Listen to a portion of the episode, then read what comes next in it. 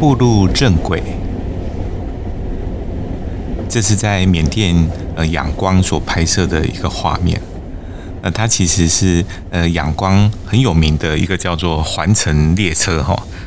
那这个火车它会从中央车站出发，然后用顺时针的方向呢，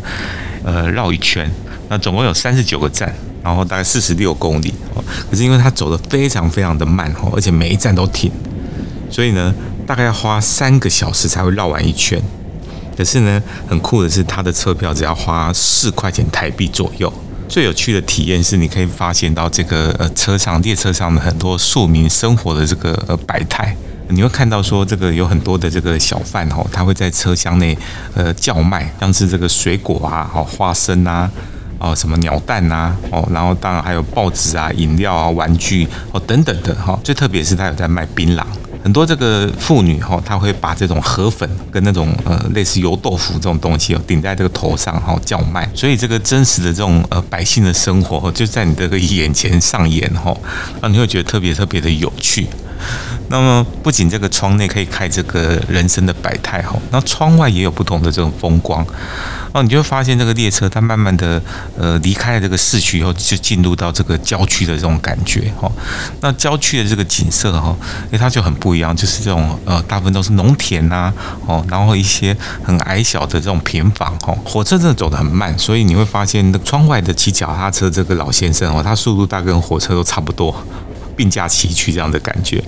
这个环城列车它的重头戏哦是在这个叫做一个德英贡的一个车站哈，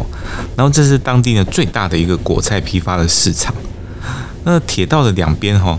哦都是这种卖菜的这些呃生意人哈。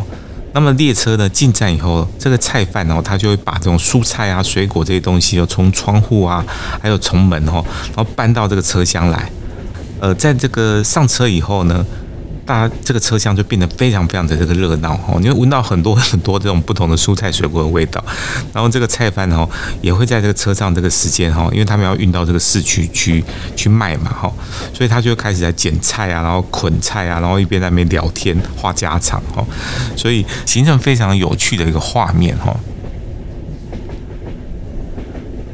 那每个人呢，喜欢旅行的方式其实都很不一样了哈。